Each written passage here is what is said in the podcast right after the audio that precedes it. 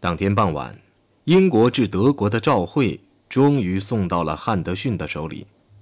根据英国政府的指示，汉德逊必须在其法国同事陪同下，立即将这个照会交给里宾特洛甫。他应该向他解释清楚，这是一个警告，而不是一份最后通牒。如果德国的答复不能令人满意，下一阶段便发出限期最后通牒或立即宣战。当然，后者是仅让大使一人知道的。上午九点三十分前，汉德逊和考伦德雷来到了威廉大街，但里宾特洛甫拒绝一起见他们。他首先客气地接见了英国大使。里宾特洛甫说：“是波兰首先向德国挑衅的。”接着他便开始争辩，声音虽然不大，这一次他们并没有鼻子对鼻子的争论，而是进行的很有分寸。汉德逊刚一走，考伦德雷便进来了。他带来的照会几乎和英国的一模一样。里宾特洛甫重新又说：“是波兰的不是，不是德国的不是。”他答应将照会转给希特勒。在伦敦，张伯伦正把照会内容告诉下院。他说：“英国与德国人吵架的唯一原因是，他们竟允许自己受纳粹政府的统治。只要这个政府存在。”并坚持过去两年所采取的方法，欧洲就不会有和平。我们只会从危机到危机，只会看到各国一个接一个的遭到攻击，攻击的方法令人作呕。这，我们现在已经熟悉了。我们已经下定决心，这些方法必须结束。他博得了满堂喝彩。尽管有迹象表明，罗马的任何进一步调停都会遭到希特勒的怨恨，墨索里尼仍决定做最后一次努力。第二天上午，他建议召开大国会议解决争端，但是元首对此并不热情，英法两国又表现勉强。赫塞从伦敦打电话给威廉大街的赫维尔说：“现在只有一个机会，那就是我们立刻撤出波兰。”主动提出赔偿损失，希特勒如果愿意这样做，那么避免灾难的机会仍有百分之一。两个小时后，赫维尔回了电话，电话里出现了深沉的嗓音：“里宾特洛甫，你知道说话的是谁？”他叫对方不要说出他的名字。你立刻去找你的密友，你知道我指的是谁，把这话告诉他。元首准备撤出波兰。如果德国能得到弹泽和走廊上的一条通路，如果英国愿意充当德波冲突的调停人，那么德国便会赔偿损失。元首授权与你将此建议递交给英国内阁，并立即开始谈判。赫塞大吃一惊，是否有什么东西显灵，在最后的时刻使元首的思想开了窍，或者这纯粹是文字游戏？看着德国人战刀在头上飞舞的情况下，能做出多大的妥协呢？赫塞让里宾特洛甫将建议重述一遍，他重述了，并补充说：“不要有什么误解，你要再次指出，你是按希特勒的明确指示行事的，绝不是你个人的私人行动。”赫塞给唐宁街十号挂了个电话，对方回答说：“威尔逊一时没有空，无暇见他。”几分钟后，也就是晚七点四十四分，张伯伦步入下院发表声明。尼克尔逊回忆道：“我们在那里等待着，与法庭等待陪审团的结论一样。但是首相的演讲从一开始便令人失望。他的声音带着某种感情，好像患了感冒，身体有病似的。他是个陌生的人。我们原以为他会发表一篇激烈的讲话，但是没有。”他向听众保证，除非希特勒将其武装力量撤出波兰，否则英王陛下政府便肯定要采取行动。接着，张伯伦又断言，如果签订这样的协议，便势必把事态推回到入侵前。这使听众又吃一惊。就是说，德波两国就发生争端的原委进行谈判的大路是畅通的，但应该明白，以此求得的解决，不但保护了波兰的最重要的利益，而且也是在国际保证下取得的。换句话说，张伯伦仍在摇摆不定。工党代主席格林伍德跳了起来，他说：“当英国和英国所维护的一切，还有人类的文明都处在危险中时，我们还准备摇摆多久？”有谣言说，国会议员们准备反叛。许多国会议员要求立刻向希特勒发出最后通牒，不必等待法国。张伯伦却坚持统一行动。晚九点五十分，他打电话给达拉蒂，建议妥协。达拉蒂支支吾吾。他说，他的内阁坚持把希特勒从波兰撤退的时间延至第二天中午。电话刚放下，赫塞便来到唐宁街十号求见威尔逊。希特勒的撤出波兰的新建议令霍拉斯勋爵明显的动了心，但又不愿意将他提交给内阁。他说：“从上一次两人会晤以来，局势已经发生了急剧的变化，那就是罗斯福已经秘密向张伯伦保证，如果他宣战，罗斯福便支援他，俄国肯定不会站在德国一边作战。”赫塞坚持不舍，他说。在这个建议中，我看到了避免战争的最后的也是唯一的机会，也看到了希特勒已经承认自己犯了一个错误的迹象。不然，我怎么能把这项建议搞到手？霍拉斯爵士不相信希特勒已经改变主意，他会为其暴力行动公开道歉吗？如果可以，那还有一线希望。赫塞说：“这种建议从心理上说是个错误，至少在希特勒眼中，这次危机的责任。”并不完全是他的。这话一出，威尔逊便一反常态，大声进行反驳，因为这种局面负责的是希特勒一个人。赫塞绝望地说：“如果说只是因为希特勒不肯道歉，这建议便流产，那么人们便会相信，由于可避免而不愿意避免，张伯伦要打这场战争。”威尔逊考虑再三，他说：“好吧。”把你的建议重述一遍，我或许能转给内阁。赫塞重述完后，赫拉斯爵士背着双手在屋内踱来踱去。有人敲门，一个仆人递进来一张纸条，读了两遍后，他就用蜡烛火把它烧为灰烬，接着又踱起步来。末了，他转向赫塞：“我不能把你的建议转给内阁。”毫无疑问。纸条是说，张伯伦刚才已经决定采取行动，即使没有法国为伍。晚十一点三十分，内阁再次召开紧急会议。张伯伦说，他计划在第二天中午向英国人民发表一项声明。他说：“因此，我建议明天上午九点，由汉德逊爵士会见里宾特洛甫先生，对他说，除非中午十二点前获得答复。”否则，从中午十二点时起，英国和德国之间便存在着战争状态。他补充说：“这项决定有可能促使法国人早些采取行动，但我表示怀疑。”西蒙反驳说：“如果把最后通牒的期限定在中午，那张伯伦便没有时间向英国人民发表声明了。期限应该定在上午十一点。”这个建议获得通过。会议宣告结束。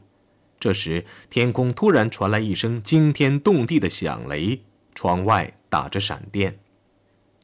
据他的仆人说，希特勒当晚躲在总理府，安静地讨论着波兰的战事。午夜后两小时，赫塞的报告来了。当了解到赫塞与威尔逊的会见一无所获时，希特勒便要发火，借意大利不参战一事责怪里宾特洛甫。外交部长受到斥责后，工作还没有完。大约凌晨四点，英国使馆打来电话说，汉德逊计划在上午九点将一份重要文件交给里宾特洛甫。显然，这是一份可恶的文件。里宾特洛甫不想见他。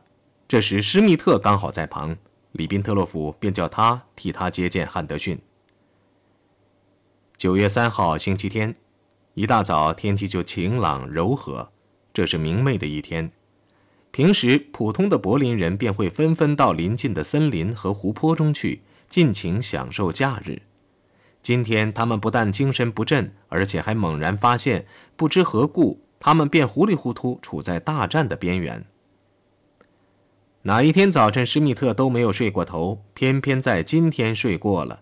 他只在家中待了几个小时。他坐上出租车，匆匆赶到外交部。他看见汉德逊走进大楼，便从旁门跑了进去。上午九点，他有点上气不接下气地站在里宾特洛夫的办公室里，听见有人通报汉德逊已到。大使与施密特握了手，却拒绝就坐。他深情地说：“非常遗憾。”按我国政府的指示，我不得不将一份致贵国政府的最后通牒交给您。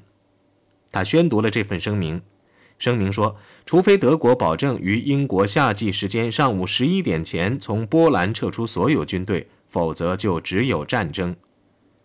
汉德逊把这份文件递了进来，他说：“本人实在抱歉，竟把这样一份文件交给您，特别是您历来都乐于助人。”虽然汉德逊的精明能干不常留于人们的记忆中，并且对元首最终仍保留着幼稚的看法，但他却成功的驳倒了希特勒，连续几个晚上盯得里宾特洛甫坐立不安，这些都是值得鼓掌的业绩。几分钟后，施密特便来到了总理府，元首办公室外挤满了人，他好不容易才挤了进去，人们焦急地问他任务完成的怎么样。他只是简单的回答：“放学了。”室内，希特勒坐在办公桌前，里宾特洛甫凭窗而立。施密特一进来，两人都期望地转向他。他缓缓地将英国的最后通牒翻译了出来。末了，希特勒转向里宾特洛甫，猛然问：“现在该怎么办？”里宾特洛甫镇静地说：“我认为。”用不了一个小时，法国人也会递交一份类似的文件。在客厅里，人们把施密特包围了起来，七嘴八舌地询问情况。当施密特告诉他们英国将在两小时内宣战时，室内顿时鸦雀无声。格林终于开了口：“如果我们输掉了这场战争，请上帝饶恕我们吧。”不管走到哪里，施密特看到的都是严峻的脸孔，连平常热情洋溢的戈培尔也愁眉苦脸，一声不吭地站在角落里。只有一个人不愿意失望，这个人就是达勒鲁斯。格林在专列里找到了他，他说：“元首为什么不飞赴伦敦与英国人谈判呢？”格林给希特勒挂了一个电话。令人惊奇的是，希特勒觉得这个主意不错，但得征求英方的同意。达勒鲁斯给英国大使馆的顾问打了个电话，对方回答说：“德国必须首先对最后通牒作出回答。”达勒鲁斯百折不挠，继而给英国外交部挂电话，得到的答复是一样的。他仍坚持不懈，他好歹说服了戈林，让他再次向希特勒挂电话，并建议给英国做一个妥协性的正式回答。格林与元首通话时，达勒鲁斯在列车外来回踱步，焦急地等待着。格林出来了，一屁股坐下，他喃喃地说：“有架飞机正等着送我去伦敦。”但是从他脸上的失望神情，达勒鲁斯便看出他已经遭到元首拒绝。但是这个瑞典人并不是独具慧眼，格林的装模作样可能欺骗了他。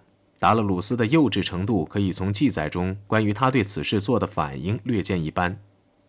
记载是这样说的：眼前这位强有力的人物如此失望，如此一筹莫展，我全身热血沸腾。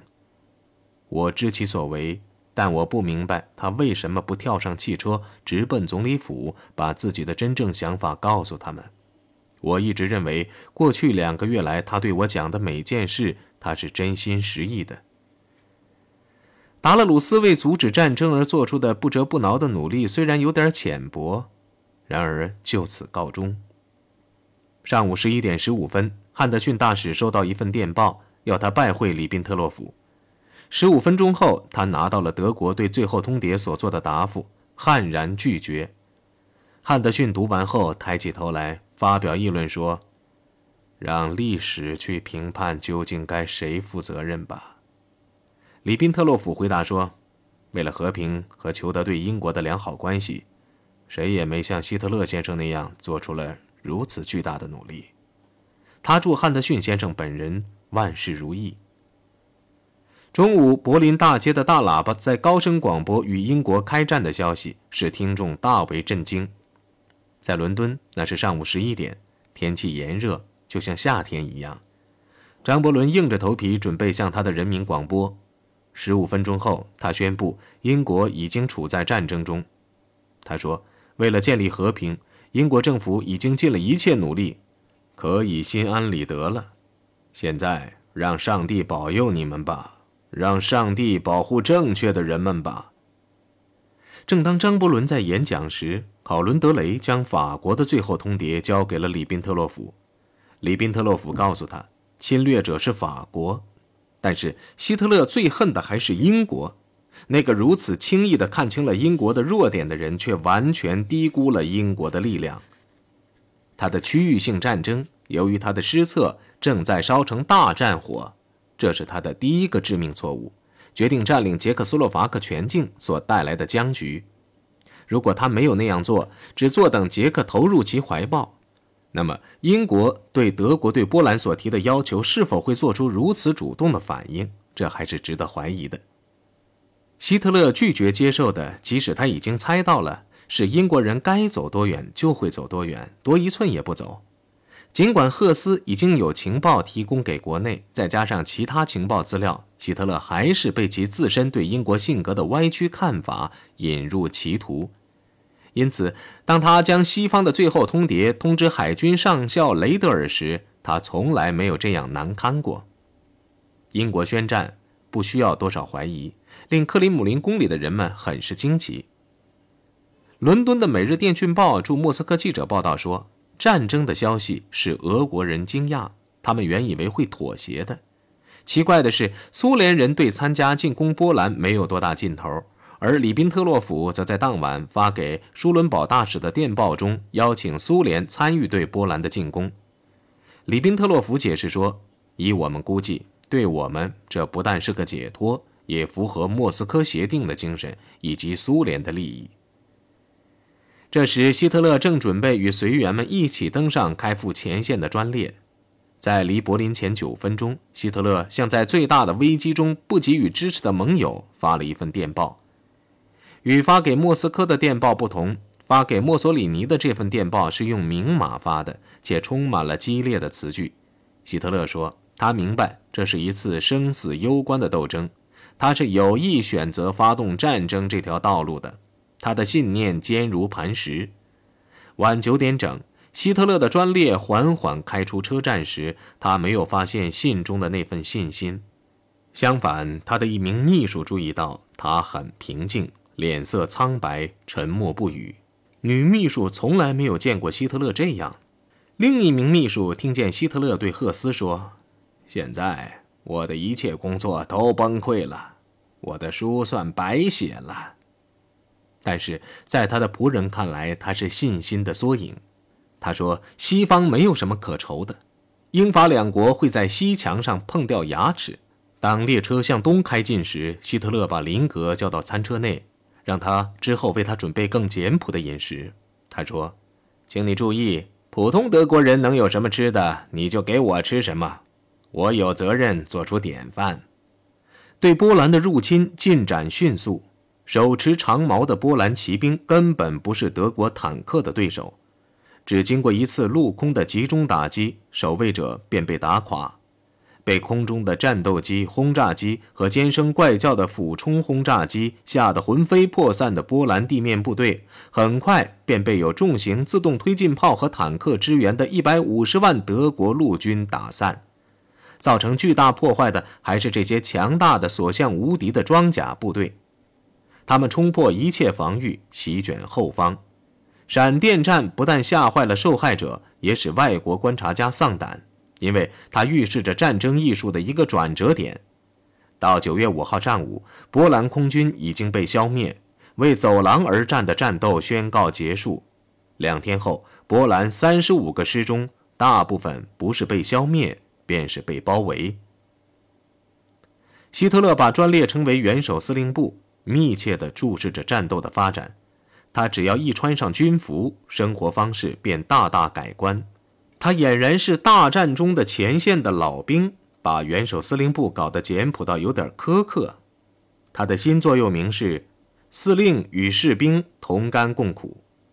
每天早晨，他向秘书施洛德小姐口述当天的命令后，他便带上手枪和皮鞭向战地出发。只要天气许可，他便坐敞篷车，好让仆人和副官向士兵们扔纸烟。也好让士兵们认识他是谁。使随行人员目瞪口呆的是，他竟孜孜不倦地研究各次战斗的最微小的细节。比如，他会花上几个小时去视察伙房和饭厅，强令军官吃士兵的伙食。这种养生之道很快便结束了。但对于战场上的一切事物，他仍兴趣盎然。只有一件事例外：当施蒙特将军要他给第一列车伤员讲话时，他拒绝了。他承认他们受苦的惨景，他受不了。